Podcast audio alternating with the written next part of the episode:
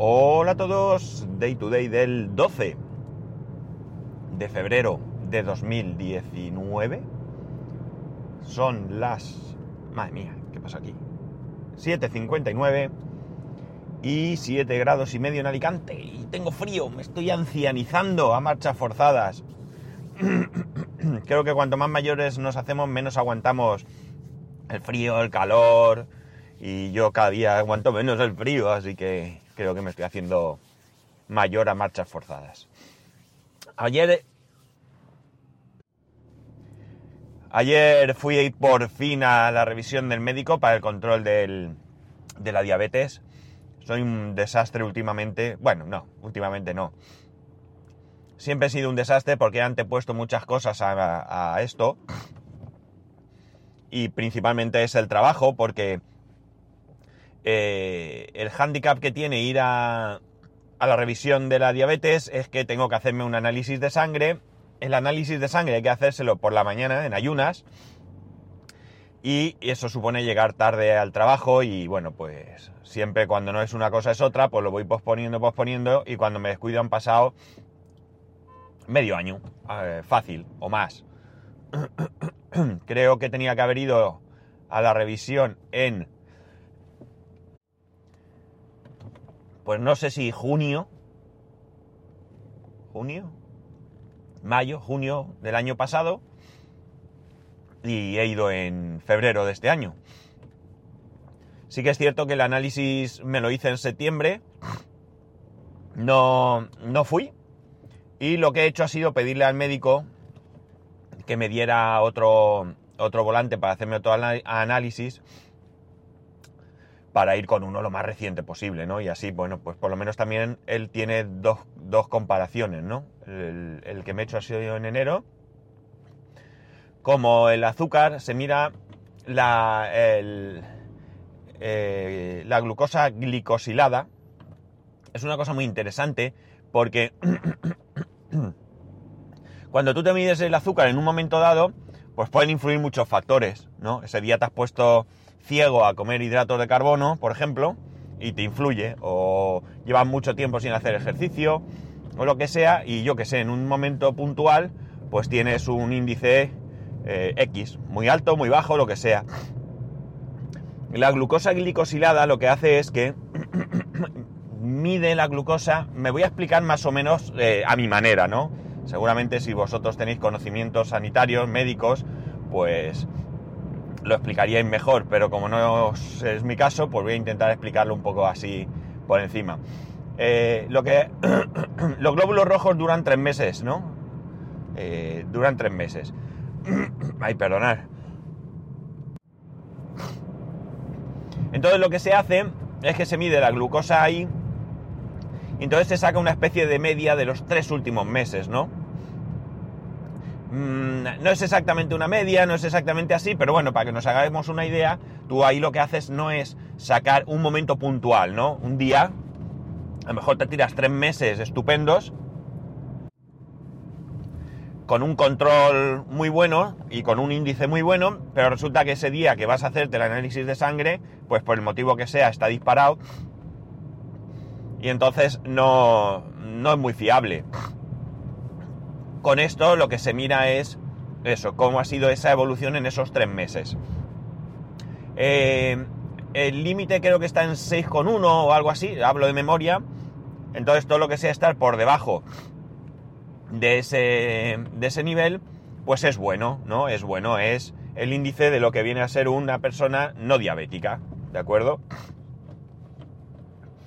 Y eso yo siempre, siempre, la verdad es que lo tengo bien. Yo me voy midiendo, pero mi, medida siempre está eh, ligeramente alta, generalmente está ligeramente alta, ¿no? Lo que sí que es cierto que en algún momento puntual eh, he tenido el, índice alto. Yo ayer cuando fui al médico eh, recordaba, no sé por qué, no me sale el listado en el móvil, yo tengo un, un aparato para medirme el azúcar que lo que, eh, bueno, ya lo comenté aquí, todo esto que estoy comentando, muchas cosas ya las he comentado aquí, pero me parece que es importante recordarlas. Este aparato es, eh, se conecta al móvil vía Bluetooth y para lo único que me sirve a mí, la comodidad es que no tengo que andarme con una libretita apuntando eh, los resultados. Simplemente se conecta. Es un poco rollo la aplicación, que voy a ver si, si mejoro porque esa aplicación la tengo con Face ID y no se desbloquea al abrirla, sino que tienes que pulsar en la pantalla y entonces se desbloquea. Y estoy pensando que es absurdo porque no tengo por qué andarme con esa doble seguridad, es decir, mi móvil se bloquea y bueno, sinceramente, no me preocupa mucho tampoco que se, se pudiera ver, y mucho menos si es en mi casa, ¿no? Que pueda ver en mi casa, ya ves, eh, no, no, me preocupa. La cuestión está en que, eh, como digo, yo no sé ahora por qué no me ha salido todos los resultados, eh, luego lo miraré. Ayer en el médico no lo iba a hacer y luego cuando llegué a casa pues tampoco tuve ocasión. Y yo recordaba que había tenido, para que os hagáis una idea aproximadamente, la verdad es que varía un poco según donde mires, pero lo normal es que te digan que un índice máximo sería sobre 110, ¿no? He visto algún sitio que te dice 114, no sé por qué 14, no 15 o 13, pero bueno, lo normal, 110. Vamos a pensar que de 110 para abajo es ideal. Bueno, pues yo normalmente suelo estar entre 100, rondando el 120, ¿de acuerdo? Algún día puedo subir a 130 y poco, pero por ahí estamos hablando de medirnos, de medirme el, el azúcar en ayunas, ¿vale? Recién levantado en ayunas, ¿no? Tendría que hacer una cosa que el médico siempre me dice y es tomármela a las dos horas de comer, que es cuando esa comida que te has tomado te está afectando realmente. Pero, pues, ¿qué queréis que os diga? No me acuerdo nunca. Entre semana porque estoy trabajando. Y los fines de semana, pues porque como, me echo la siesta, o no, estoy fuera también, cuando me Total, que no lo hago nunca. No lo hago nunca. Y sé que tendría que hacerlo porque él quiere tener ese control. Pero bueno, como no lo hago, soy un desastre, pues nada. Mal. Eh, entonces, pues eso, yo mi índice, mi índice basal, el, que os he dicho, la glucosa glicosilada, pues yo siempre, siempre la tengo por debajo de, de lo que sería, mm, bueno, pues un diabético tradicional, si queréis, ¿no? Con lo cual, pues está controlado, ¿no? La diabetes, el problema es que influye en otras cosas, ¿no? influye en riñones, influye en el corazón, etcétera, etcétera. Y yo como efecto secundario, pues tengo eh, los triglicéridos altos. El azúcar eh, me provoca tener triglicéridos, los triglicéridos altos. Eh, otro riesgo cardiovascular, ¿no? colesterol, otro riesgo cardiovascular, yo lo tengo perfecto, la verdad es que nunca he tenido colesterol y por tanto, eh, bueno, pues por ahí bien, ¿no? Eh, los triglicéridos me los tengo que controlar con medicación. Eh, la verdad es que se me acabó la medicación mm, y por tener esto que voy a por la receta, que no voy, que como voy al médico me espero a ver qué me dice, como no me dice no voy, no tengo receta, pues llevo sin tomarme el medicamento un montón de tiempo, con lo cual los triglicéridos sí que los tengo muy altos ahora. Todo está en volver a tomarme la medicación porque me funcionaba súper bien y nada, tirar millas. Por suerte, como digo, mi colesterol malo está muy controlado y, yo no hago nada por controlarlo, ¿eh? yo como de todo y no hago nada. Y mi eh, colesterol bueno es muy bajo, es muy muy bajo, pero eh, bueno, es una faena porque el colesterol bueno pues es bueno, tenerlo en sus niveles correspondientes, yo lo tengo muy bajo y esto parece ser que no puede, no puede subirse, ¿no? No puede subirse. Eh, en este análisis también se comprueba el estado de mis órganos, ¿no? Entonces, pues bueno, mis eh, leucocitos, mi todo esto está bien, mi, mi, mis riñones están bien, bueno, todo esto está muy bien. Y hay un hecho sorprendente un poco, que yo en mi ignorancia pues he hecho algo por, mejorarlo, pero que bueno, que luego me ha dicho el médico que tampoco tiene mucha importancia en sí, y es el hecho de que tengo el potasio un poco alto. Entonces no hay razón aparente porque el potasio está alto si los riñones no van bien, parece ser. Como en mi caso van bien, pues tampoco hay una explicación. Entonces lo vamos a controlar. ¿Qué es lo que yo hice en mi ignorancia? Pues como yo me como después de comer todos los días un plátano, pues me he quitado el plátano Entiendo que el plátano tiene potasio y que habrá otros alimentos que también lo tienen. Pero bueno, yo he ido a lo, a, lo tradicional, ¿no? Come plátano que tienen potasio. Bueno, pues yo he dejado de comer plátano. Me ha dicho el médico que no es necesario. Voy a seguir un tiempo sin comerlo. Tampoco es una necesidad y puedo comer otras cosas. y de esta manera, pues yo qué sé, hay que controlar el potasio. Hoy os estoy dando un poco de mi eso. ¿Por qué, ¿Por qué quiero contaros todo esto? Porque ¿qué, qué, qué os importa a vosotros cómo tengo yo el azúcar? Bueno, realmente, por un lado, porque creo que os aporto un poco de información sobre ciertas cosas. Hoy he contado lo de la glucosa glicosilada. Por otro lado, eh, me gustaría, eh, con estas cosas, eh, me gustaría animaros a que os controléis la salud, ¿no? La, la, diabetes es una enfermedad muy, muy chunga, muy chunga. Y es muy chunga porque es una enfermedad que no eh, no se manifiesta, eh, yo qué sé, como un resfriado en el que tienes mocos, tornudas, una gripe o gastroenteritis o por poner enfermedades así comunes, ¿no? La diabetes es una enfermedad que si no te haces un, seguimiento anual, por ejemplo, te puedes encontrar que sea demasiado tarde. Yo ya también lo, sabéis, porque lo he contado aquí, tengo un caso muy cercano en el que la vida se convirtió en algo, me vais a perdonar la expresión, pero muy jodido, porque mi hijo me, diría esa boca. Porque mi madre, pues, eh, cuando le detectaron la diabetes, pues quizás ya era tarde. Eh, me da mucha rabia porque mi madre había sido enfermera, es decir, mi madre tenía conocimientos sanitarios, trabajó en una farmacia, y me da rabia porque, porque bueno, porque no sé, quizás en aquellos tiempos eh, no se miraban las cosas igual que ahora y bueno, pues a lo mejor ni siquiera teniendo una cierta cultura sanitaria, pues ella llegó a pensar con, con, en, tiempo que esto podía llegarle, ¿no? El caso es que en, mi madre em, los efectos de la diabetes fueron desastrosos, ¿no? Mi madre se quedó ciega, mi madre tenía los riñones mal, mi madre tenía el corazón mal, bueno, un, desastre como digo, ¿no? Un absoluto desastre. La vida de mi madre en sus últimos años, eh, pues qué queréis que os diga, mi, tío, su hermano decía, yo antes prefiero morirme que estar así, ¿no? Aunque mi madre, imaginaros, ciega absolutamente, una persona que mm, eh, le encantaba leer, ¿no? Eh, una persona que, bueno, eh, no era ah, una mujer de hoy, digamos, pero sí que tenía cierta libertad. Mi padre no le gustaba salir, mi madre no se iba de fiesta, ni mucho menos, ni se iba con las amigas a tomar café por ahí. Pero bueno, por las tardes se iba a ver a otras amigas, estaban un rato charlando. Una de ellas tenía un local, un simple local, y se ponían allí en el local con unas mesitas y charlaban y hacían alguna partida de bingo alguna vez, y entre ellas y tal.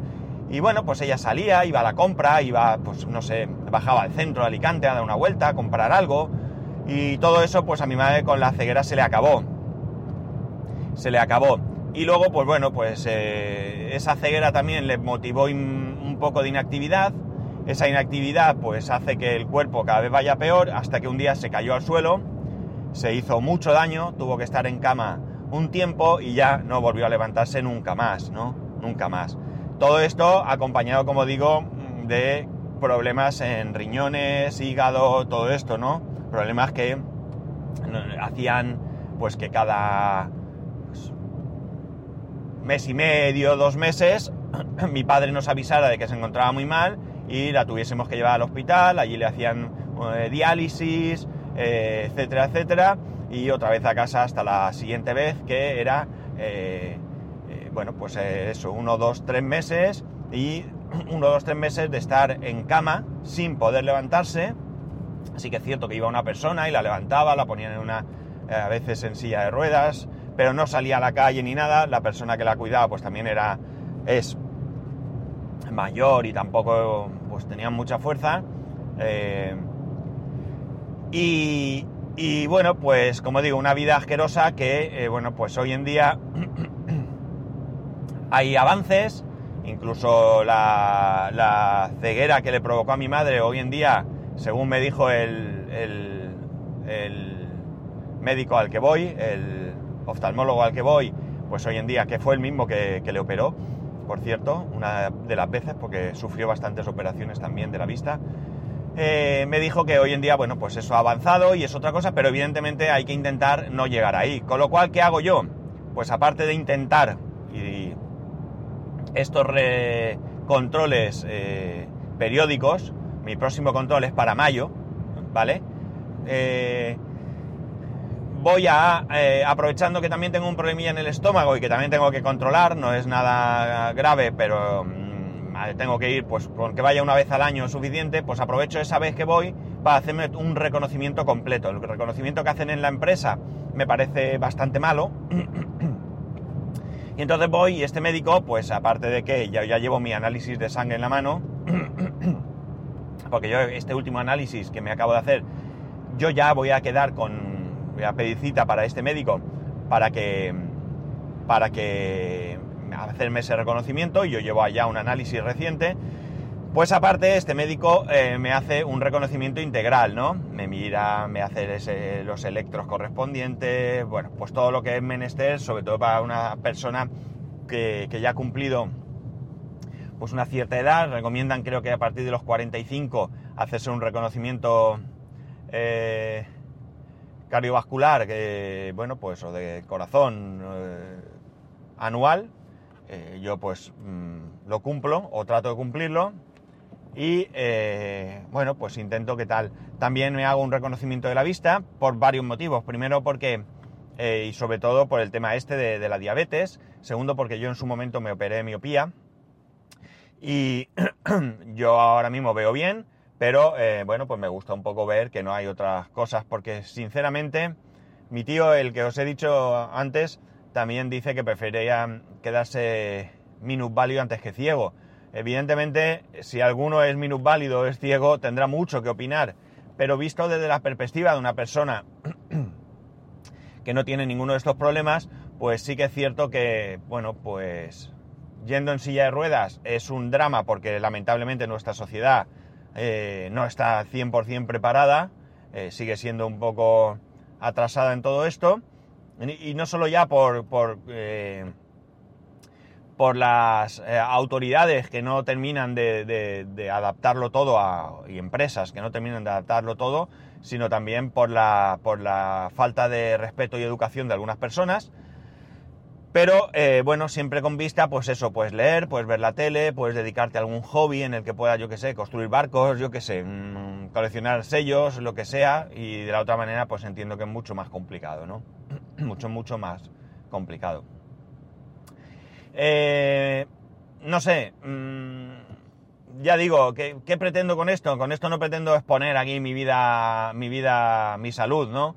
Lo que pretendo es, pues, animaros a que, a que vayáis a haceros eh, reconocimiento periódico, un buen reconocimiento, en esto no hay que escatimar.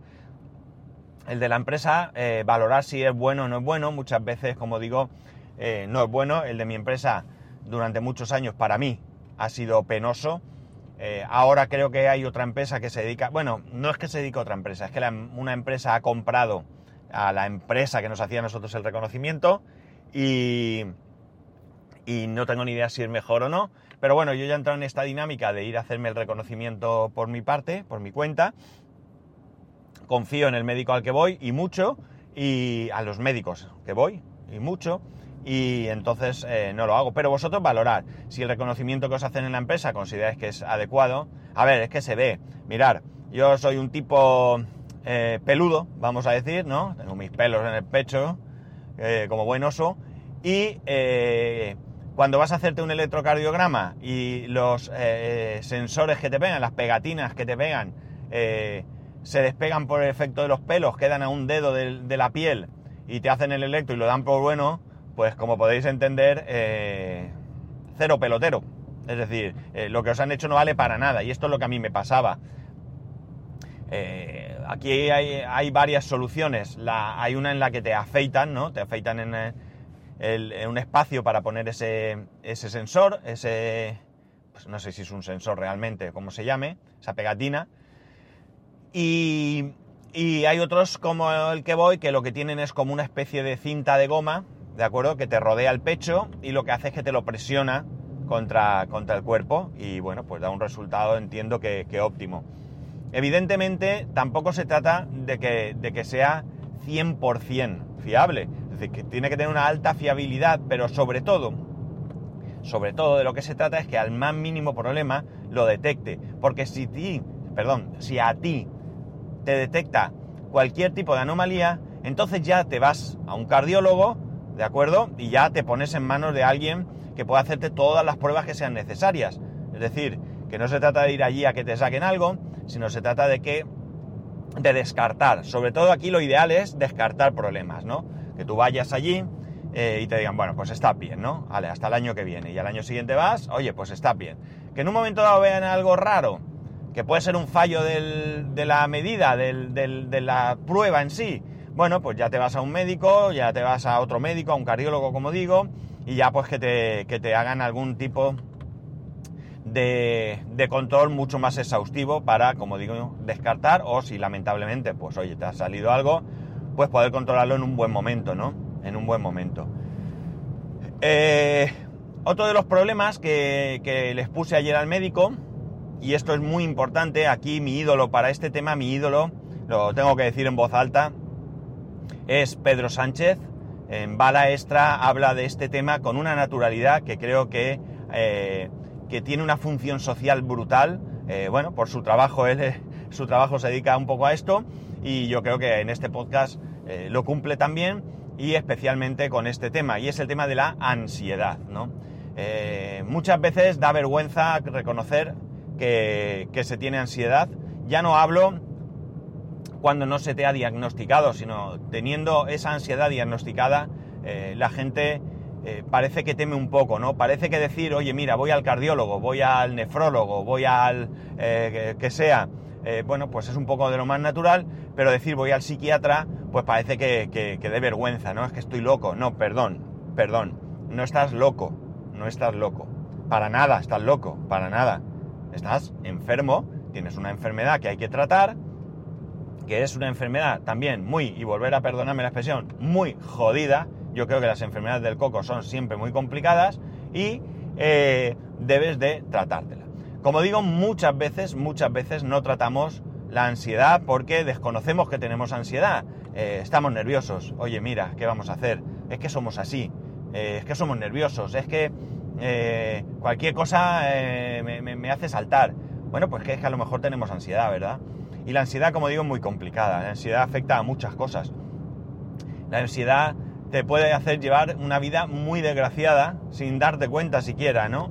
Estás irritable, como digo, nervioso, no duermes bien. Y eh, en serio, lo digo de verdad, de todo corazón, y tenéis todo mi apoyo para, eh, si pensáis que tenéis ansiedad, ir a decírselo al médico, ¿vale? Lo más que puede pasar es que os diga, anda, vete a tu casa, que tú lo que tienes es mucha tontería. Ojalá. Pero la ansiedad es muy chunga, y como digo, eh, yo valoro mucho lo que Pedro hace, exponiendo toda su ansiedad, animando a todo el mundo y escuchando a todos aquellos que, como él y como yo, sufrimos o sufren eh, ansiedad y se lo dicen y, bueno, pues cuando entiendo que él sienta una satisfacción, porque la siento yo también cuando alguien le escribe y le dice, oye, gracias, hemos tomado medidas, mi hija, pues la hemos llevado al médico, tiene ansiedad, pues todo eso yo lo valoro. Yo cuando veo a alguien que se encuentra con ansiedad, le animo a ir al médico, incluso me ofrezco a acompañarle al médico si quiere. Eh, yo siempre digo, mira, si quieres, vamos al médico, yo te acompaño, yo me quedo fuera, ¿de acuerdo? Porque eh, ya eso entra dentro de la intimidad, el, por qué le causa la, ansiedad es algo que debe quedar entre él y el médico, pero que, que yo estoy dispuesto a ello. Y bueno, pues como yo tengo ansiedad, yo ya estuve en tratamiento, yo ya fui al psiquiatra hace muchos años, me fue muy bien, no tuve en ese momento necesidad de asistir también a un psicólogo. Pero claro, el que es ansioso es ansioso y con el paso del tiempo pues mi ansiedad vuelve. Cierto es que en su momento la enfermedad de mi madre y posteriormente la enfermedad de mi padre, eh, todos los problemas que he, atravesado o que atravieso eh, en la empresa no ayudan a controlar esa ansiedad. Yo ahora mismo no tengo una ansiedad controlada, es decir, la tengo descontrolada, está ahí, y yo le pregunté al médico porque, claro, dentro de mi ignorancia, eh, bueno, pues oye, yo consulto. Si yo he sentido que en estos tiempos mi diabetes, mi azúcar, en algún momento estaba muy alta, pues yo le pregunté. Además de, mi pregunta fue, además de la alimentación y la actividad, ¿hay otros factores como la ansiedad que puedan influir? Y me dijo que sin lugar a dudas, que sin lugar a dudas, que la ansiedad puede también influir en el, en el, en el nivel del azúcar, porque tú ahí liberas hormonas en ese momento de ansiedad que pueden hacer que esa glucosa suba. Y que por tanto él me recomendaba que me fuera al médico y se lo dijera para que me para que valorase qué tipo de tratamiento podía necesitar. El tratamiento puede ser desde que simplemente el médico de cabecera me mande algún tipo de medicación o que valore que necesito algo más y que tengo que ir al psiquiatra para, eh, bueno, pues que tome él, las medidas que sean menester. Hay un tema muy importante que me gustaría recalcar aquí con el tema de la medicación para la ansiedad y es el tema de que es cierto que ciertos medicamentos para la ansiedad afectan afectan al tema sexual, ¿de acuerdo? Eh, inhiben en alguna manera el tema sexual. Pero también es cierto que hay otros medicamentos que pueden no afectar. El tema sexual ya no es que nos guste mucho y que nos fastidie perderlo. Ah, no, yo no me trato la ansiedad porque no vaya a ser que luego lo otro no pueda. No, no es eso. Porque además, eh, el psiquiatra en su momento, eh, a mí a ver, cuando yo fui al médico de cabecera, el médico de cabecera en ese momento me mandó una medicación, esa medicación afectaba mi rendimiento sexual, eh, yo no tenía, a mí no me generó ningún problema porque yo ya conocía ese efecto secundario, tengo un amigo que hace muchos años que no veo, que ya sufría ansiedad y ya lo habíamos comentado alguna vez incluso, es decir, que yo tenía ese conocimiento, pero el psiquiatra me preguntó en su momento, bueno, ¿y el tema sexual? Y yo le dije, pues sí, me afecta, me afecta. Y entonces él dijo, que sí, que es que la medicación que a mí me habían mandado no era adecuada para una persona de mi edad. Estamos hablando que yo fui al psiquiatra pues hará pues 15, 18 años fácil, ¿no? No sabría decir ahora, no. Más, más 18, sí, yo creo que más 18, 16, 18 años, sí, fácil, 17, por ahí. Eh, es decir, que tenía una edad en, que estaba en, edad de merecer y que eh, evidentemente con eso había que tener cuidado porque te podía generar otro problema psicológico, es decir, que tú te hundas porque te das cuenta que ya no vales, ¿no? Vamos a poner así como expresión. Y bueno, pues quiero decir que esto también tenéis que tenerlo presente, pero que para mí es secundario, ¿de acuerdo? Es secundario. Yo creo que nuestra salud es muy importante, es muy importante. Eh, todos imagino que hemos vivido a nuestro alrededor, pues si no muy muy cercano, porque bueno, pues eh, nuestra familia más cercana y amigos pues no lo han sufrido.